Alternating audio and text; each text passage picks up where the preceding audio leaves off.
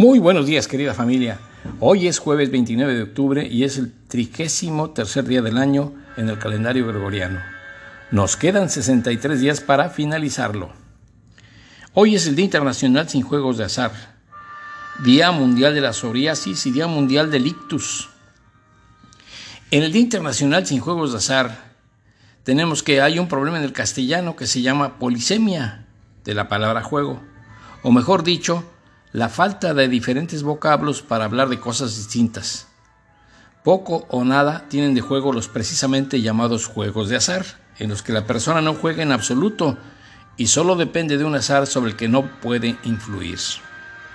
reivindiquemos el jugar los verdaderos juegos en este Día Internacional contra la Ludopatía, porque no se juega en la lotería, no se juega en los casinos, calientes o como quiera que se llamen, no se juega al progol, ni al melate, ni ningunos otros sorteos.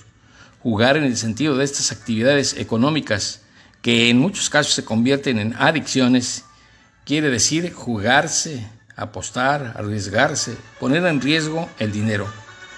Mejor que juegos son apuestas de azar. En un día como hoy, juega, pero pensando, decidiendo, comunicando, reaccionando, planeando, hablando, riendo, sobre todo riendo. Hoy nosotros jugamos. También hoy tiene otra dedicación, el día de hoy es el día de la psoriasis, que es una enfermedad frecuente de la piel que acelera el ciclo de vida de las células cutáneas. Hace que las células se acumulen rápidamente en la superficie de la piel. Las células cutáneas excedentes forman escamas y manchas rojas que causan comezón y a veces dolor. La psoriasis es una enfermedad crónica que suele aparecer y desaparecer. El objetivo principal del tratamiento es detener el crecimiento acelerado de las células cutáneas. No hay una cura exacta para la psoriasis, pero los síntomas se pueden controlar. Las medidas relacionadas con el estilo de vida, como aplicarse crema humectante, dejar de fumar y controlar el estrés, podrían ayudar. Los signos y síntomas de la psoriasis son diferentes para cada persona. Los siguientes son signos y síntomas frecuentes. Manchas rojas en la piel cubiertas con escamas gruesas y plateadas. Pequeños puntos escamados. Eso se ven en los niños básicamente. Piel seca y agrietada que puede sangrar. Picazón, ardor o dolor. Uñas engrosadas, picadas o acanaladas. Articulaciones inflamadas y rígidas.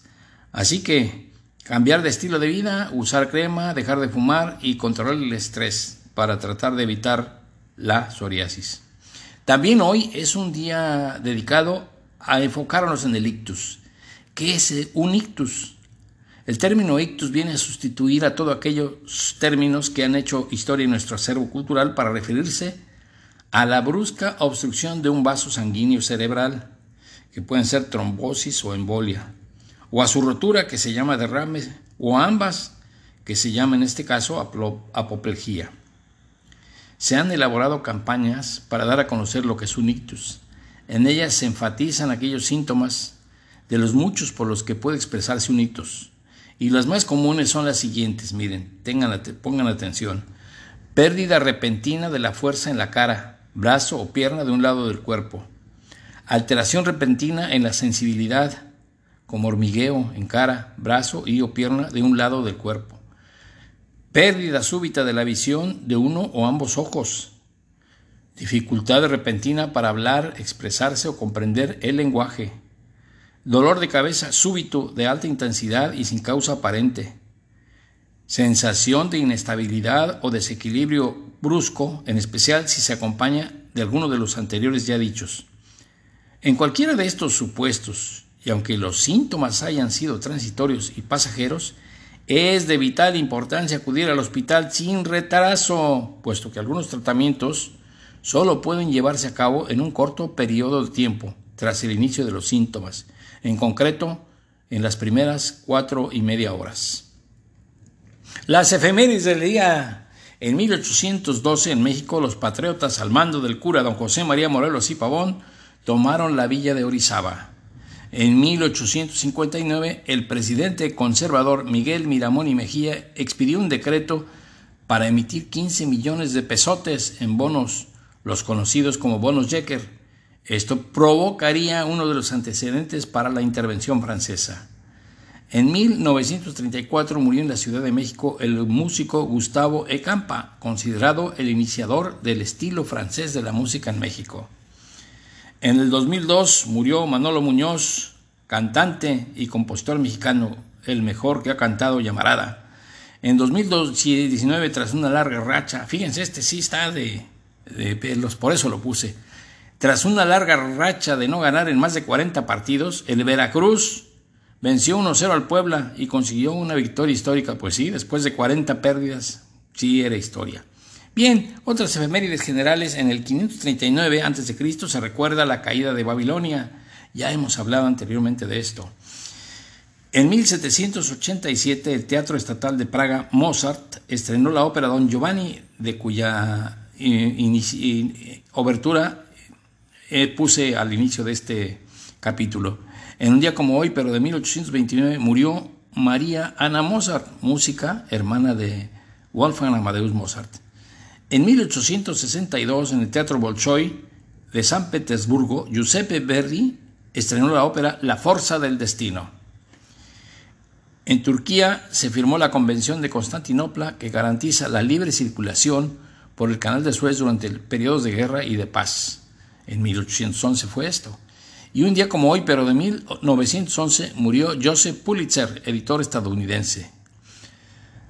En, en 1929 comenzó la Gran Depresión con la caída de la Bolsa de Valores en el día conocido como Martes Negro.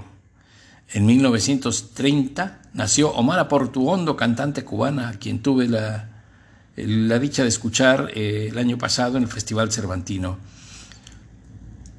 En 1945, Jean-Paul Sartre pronunció la conferencia El existencialismo es un humanismo, punto de partida de ese movimiento. En 1959, en la revista Pilot, se publicaron las primeras páginas de Asterix el Galo, caricaturas favoritas de mi hijo y coleccionador de las mismas. En 1995, Abel Goldman, un británico de 64 años, recibió el primer corazón eléctrico permanente. En el 2004, Sony Computer Entertainment lanzó una revisión del sistema PlayStation 2, incluyendo un cable Ethernet. Y en el 2005, el Big Ben se detuvo durante aproximadamente 33 horas para revisarlo. Fue el mantenimiento más largo en 22 años. El santoral de hoy, San Colmán, yo pensé que decía Calimán, pero no es San Colmán. San Feliciano de Cartago, San Honorato de Vercelli, San Narciso de Gerona y otro Narciso de Jerusalén, San Teodoro y San Zenobio. Y el personaje del día, pues eh, escogía a John Pulitzer.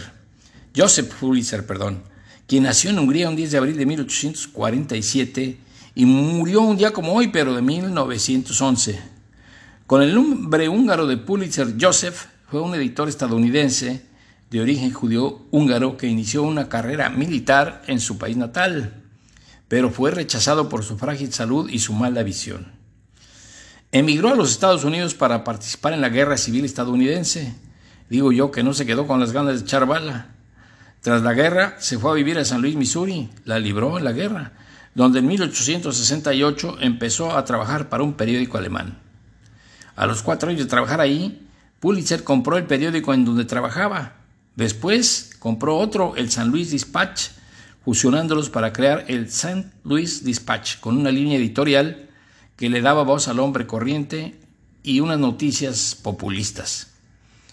Ya en 1883 este hombre ya era millonario y así con tanto billete compró el New York World, un periódico con fuertes pérdidas económicas. Pulitzer lo encaminó hacia historias de interés humano, escándalos y sensacionalismos, prensa amarillista que se dice. En 1889 introdujo la hoja dominical y seis años más tarde la primera historieta de color de un periódico, las caricaturas que esperábamos los domingos en el periódico. Tuvo muchos conflictos con su competidor, el dueño del periódico El New York Sun, de William Randolph Hearst, quien lo llamó el judío que abandonó su religión, con objeto de quitarle las preferencias de los judíos, de estadounidenses y de todo el mundo de pasadita. En 1892, Pulitzer ofreció al presidente de la Universidad de Columbia financiar la primera escuela de periodismo en el mundo, quien lo rechazó debido a la polémica figura de su patrocinador. Pero en 1902, el nuevo presidente de la universidad, Nicolás Murray Butler, que era muy avispado, o fue más receptivo, digámoslo así, eh, dijo, bueno, pues sí, fundamos la escuela y además instauramos unos premios que se hicieron realidad hasta la muerte de Pulitzer, quien dejó a la universidad dos millones de dólares en su testamento, lo que permitió que en 1912 se creara ya la Escuela de Periodismo en Columbia, aunque ya no fue la primera, porque antes eh, fue establecida una en Missouri precisamente. Los premios Pulitzer son galardones por logros en el periodismo impreso y ahora en línea en la literatura y la composición musical de los Estados Unidos. Los premios se otorgan cada año, pero solo a ciudadanos estadounidenses, en 22 categorías, aunque Pulitzer había dejado solo 13, se han extendido a 22, incluyendo en ciertas ocasiones un reconocimiento especial. En 20 de esas categorías, los ganadores reciben 10 mil dolarucos y un diploma, pero el ganador del servicio público obtiene además una medalla de oro, muy lejos del millón de coronas que da el premio Nobel y también otra categoría. Los premios son otorgados por la Universidad de Columbia en colaboración con un patronato independiente. El presidente de la universidad anuncia y entrega los premios de acuerdo con la última voluntad de Joseph Pulitzer. Es cuanto, mi querida familia. Me despido de ustedes enviándoles un fuerte abrazo, todo mi cariño y nos vemos el día de mañana.